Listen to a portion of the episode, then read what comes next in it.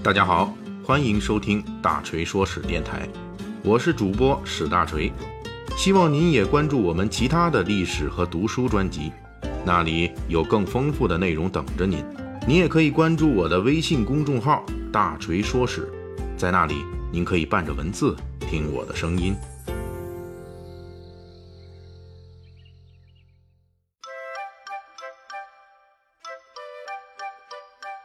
明天三月八日是国际劳动妇女节，但是咱们今天呢，已经有不少人在庆祝这个女生节了啊！也不知道这三月七日女生节是从什么时候开始的啊？呃，当然了，您得是先是女生，然后呢，您才能变成妇女。所以呢，不知道咱们还有没有这个过三月六日女娃节的，或者是三月五日女婴节等等啊？在此呢，大锤也祝愿各位今天过节和明天过节的诸位这个读者听友们节日快乐。应景聊史啊，是咱们说史的这个保留节目。今天大锤呢就来详细来说一番这个国际妇女节是怎么来到中国的。关于国际妇女节的诞生，一般的说法是一九零九年三月八日，美国芝加哥纺织女工为争取八小时工作制以及选举权，举行了大规模的游行。为了纪念这个历史性的争取妇女合法权益的事件，在一九一零年丹麦哥本哈根举行的第二届国际社会主义妇女会议上，克拉拉·蔡特金发出了倡议，将三月八日定为国际劳动妇女节。但是这只是说法之一，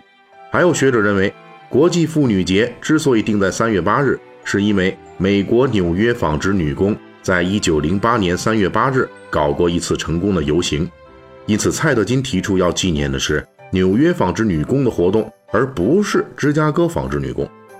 还有人说，蔡德金倡议设立国际妇女节之后，一直到1922年之前，国际妇女节并无固定纪念日。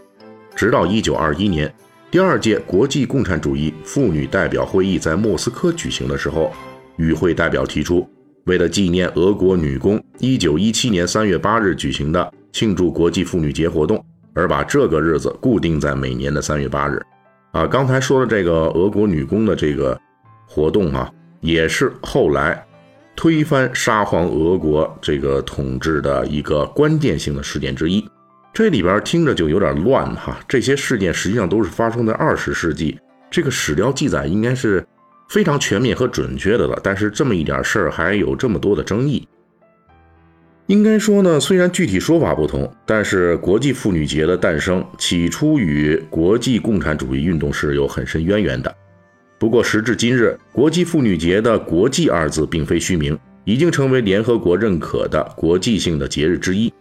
去年的三月八日国际妇女节，美国著名影星安妮·海瑟瑞作为联合国妇女亲善大使发表演讲，呼吁联合国成员国给予妇女带薪育儿的假期。哎呀，这个待遇可真不错哈，这可能比坐月子还长。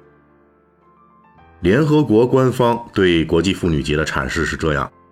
国际妇女节是全世界许多国家都庆祝的节日，这一天妇女们做出的成就得到肯定，无论她们的国籍、民族、语言、文化、经济状况和政治立场如何。这个节日缘起于二十世纪初北美和欧洲的工人运动，从那以后。国际妇女节成为一个全球性的妇女节日，对发达国家及发展中国家的妇女来说都具有新的意义。日益发展壮大的国际妇女运动，通过联合国四次妇女问题全球会议得以加强。在这样的推动下，纪念活动已成为一个号角，号召协力争取妇女权利和妇女对政治经济事务的参与。说完了国际妇女节在国际上的发展，咱们就书归正传。这国际妇女节是怎么进入中国的呢？根据学者研究，一九二三年，广州的孙中山倡导国共合作期间，共产国际代表鲍罗廷来华，随之同行的还有鲍罗廷的夫人。鲍罗廷夫人在广州期间，与国民党元老廖仲恺的夫人何香凝女士谈及蔡德金和他倡导的妇女权益运动。国际妇女节相关内容引起了何香凝的注意。一九二四年二月。国民党中央妇女部会议正式决定于当年开始纪念国际妇女节。三月三日，廖仲恺做了国际妇女节之性质的纪念演讲。三月八日，广州第一公园举行了中国第一次庆祝国际妇女节大会。当时参加活动的妇女们打出的标语是“反对纳妾，要求平等教育权，废除娼妓”等等。从此以后，国际妇女节在中国扎下了根。在进入中国之后，国际妇女节最初在中国大城市的发展是非常曲折的，这也是妇女权益发展曲折的一个直接反应。也就是面对封建社会和殖民地社会的种种陋习，国际妇女节表现出了种种的水土不服。比如在最初阶段，民国的城市群体庆祝妇女节，往往局限于知识女性，甚至是干脆异化为几个官太太之类的小圈聚会了。结果呢，就是让中国当时妇女群体中八成以上的文盲群体望而却步。当时民国的报刊在报道城市人群纪念妇女节的活动中，时常会报道。一些售卖杂物食品的妇女大娘，茫然不知道这个三八节跟自己有毛关系，认为三八节只是知识女性参加的节日，或者因为参加三八节就要耽误自己一天工而拒绝参加。还有一些问题随之出现了，比如妇女节起初由于举办一些文艺演出、戏法表演之类的，像一九二六年上海市民庆祝妇女节，就是安排了民乐。钢琴双簧表演等等，结果被很多城市人群把妇女节视为了单纯的妇女联欢日，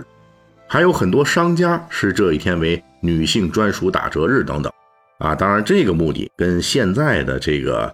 呃妇女节的穆尼娜基本是一样的了啊。我们不再是主要的关注于这些权益呀、权利啊等等的，所有的节，咱们所有的节都是剁手节。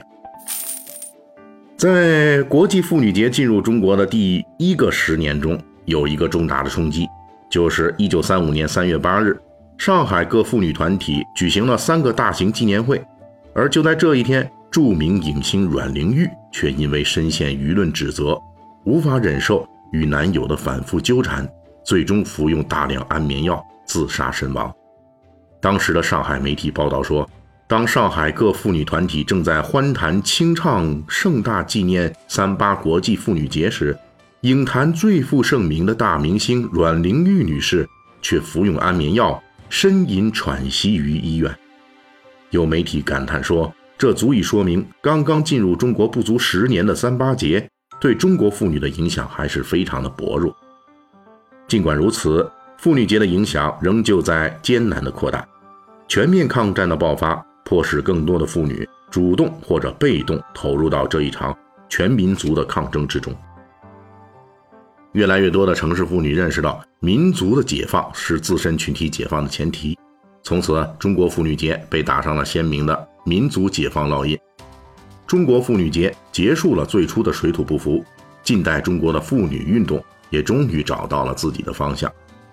最后呢，大锤给咱们的女性粉丝们。送去这个节日的祝福，祝各位女神啊，永远年轻，永远美丽，永远性感，永远健康，永远开心，永远幸福。得嘞，咱们该剁手的，您赶快去吧。